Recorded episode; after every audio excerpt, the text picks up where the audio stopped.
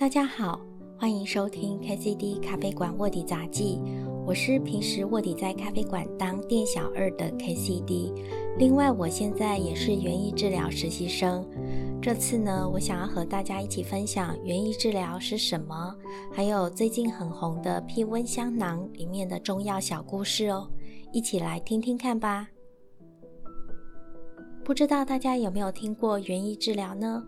和音乐治疗、艺术治疗一样，都是属于在医疗行为外的辅助疗法。主要的目的不是为了要治疗你身体上的疾病，而是要改善人的身心状况。心情好了，心理健康，身体的状况自然也会有比较好的影响。和音乐治疗、艺术治疗比较不一样的是，园艺治疗使用的是生命体，也就是植物。在我们从事园艺治疗的活动当中呢，例如说种植一棵可以食用的植物，由种子到发芽、成长、采收，最后到餐桌，在这中间我们就投入了精神、希望、期待，一直到最后的享受收获。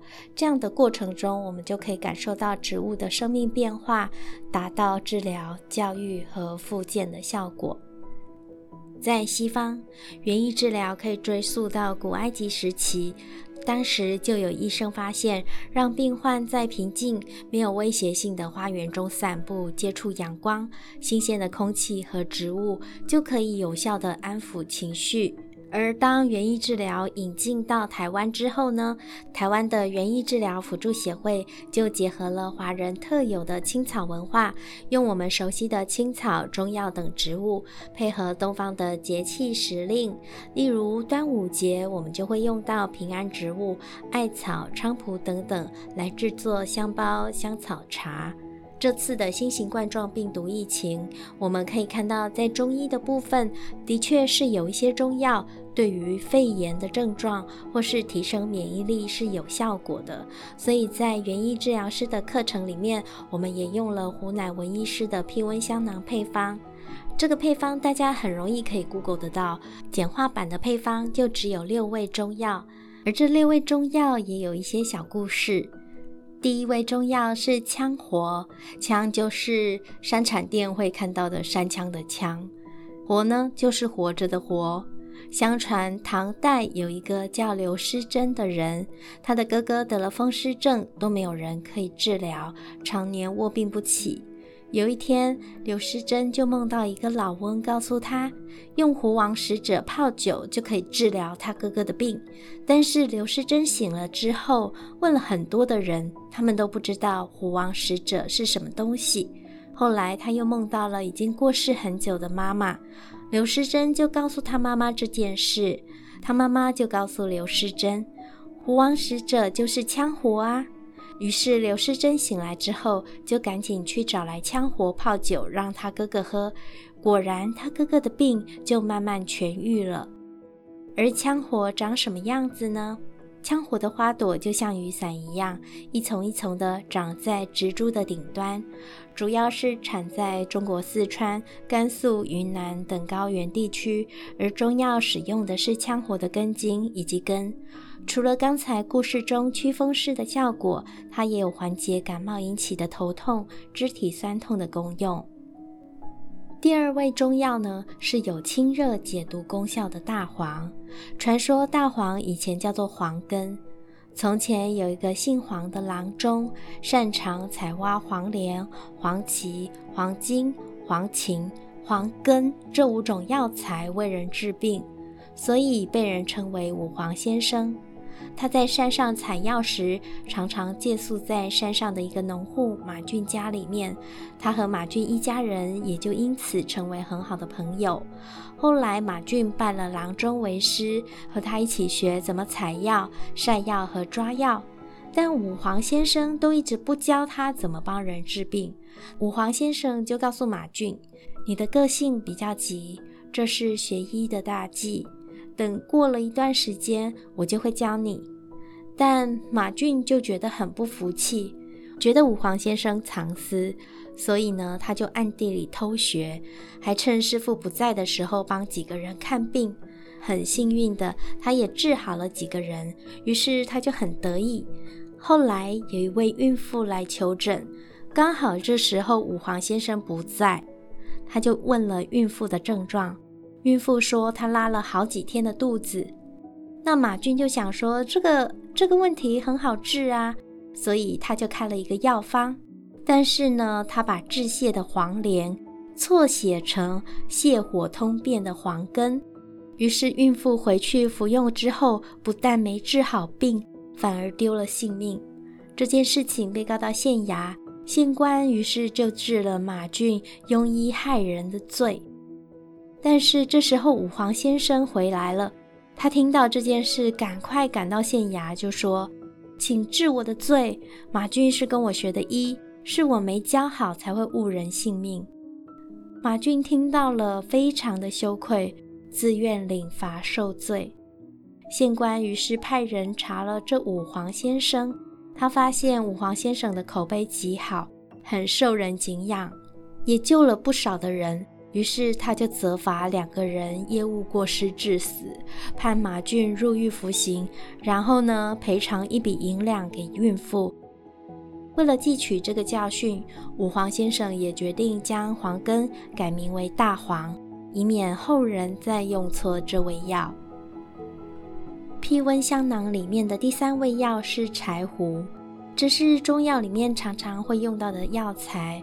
我会在感冒咳嗽不止的时候去看中医调理，医生的药方里面常常会有小柴胡汤，而这个药呢，能治寒热邪气，也有补中益气的效果。柴胡的故事是这样的。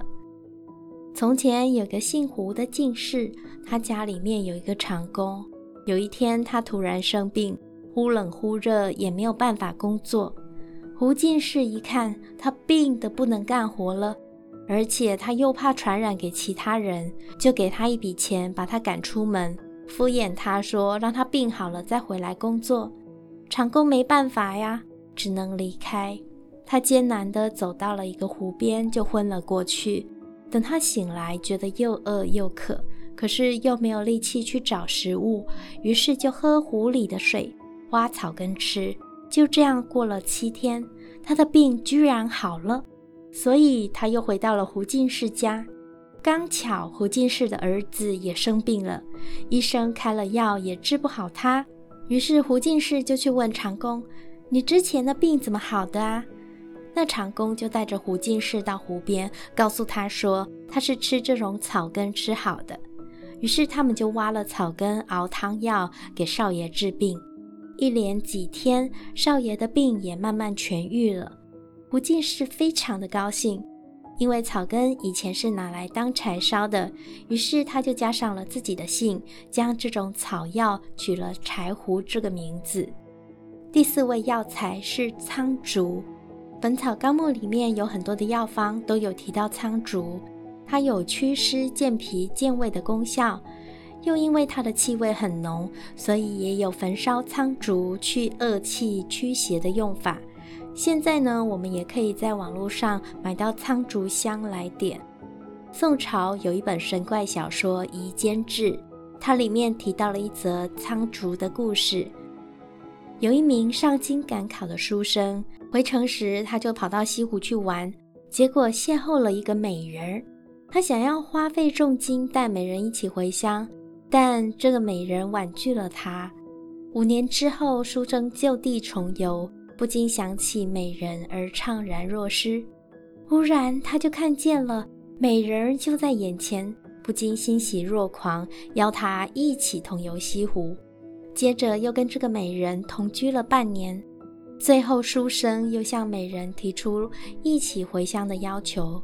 这时候美人才告诉他，自从五年前书生离去之后，他因为思念过度而一病不起。现在的他其实是一个女鬼。书生和女鬼还一起生活了半年，已经被阴气浸淫已深，回去之后一定会元气大伤。女鬼告诉他要服平胃散以补安精血。书生问说：“平胃散里面都是一些平和无奇的药，怎么能治好我的病呢？”女鬼说：“其中有一位苍竹可以去除邪气。书生依依不舍地和女鬼道别，回家之后果然腹泻不止。服用了平胃散之后，腹泻才逐渐停止。古时候的人认为，荒郊野岭的山岚瘴气或者是瘟疫都和湿有关系，而这些邪气又和鬼魅之说同气相应。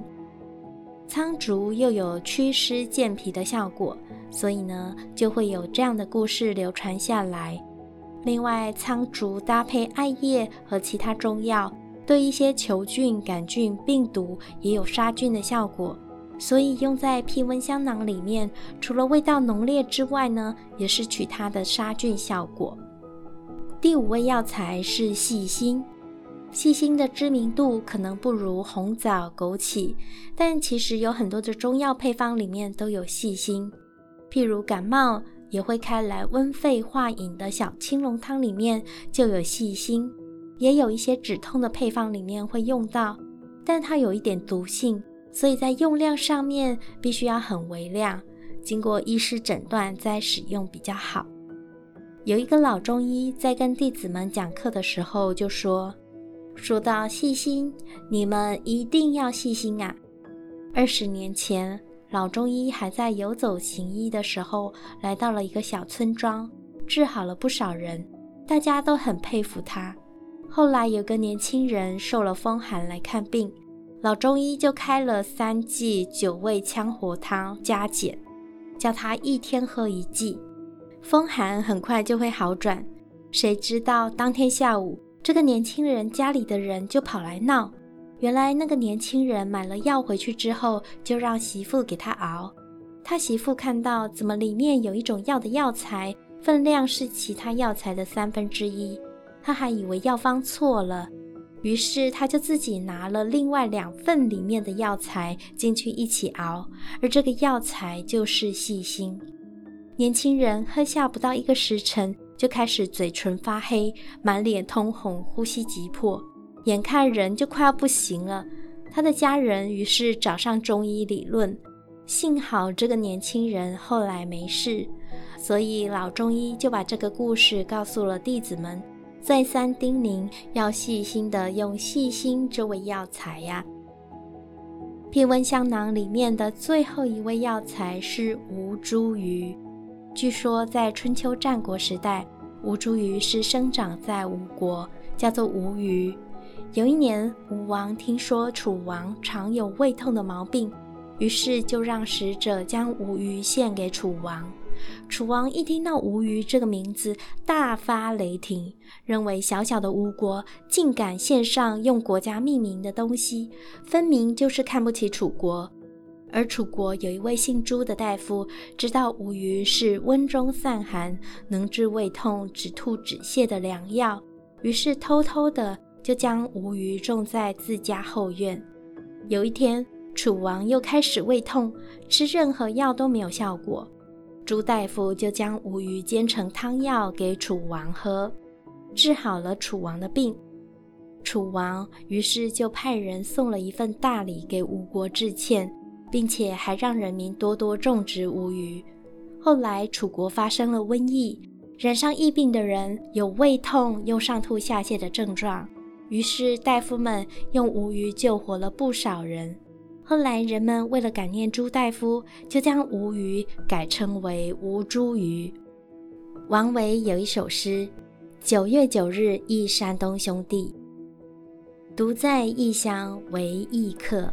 每逢佳节倍思亲。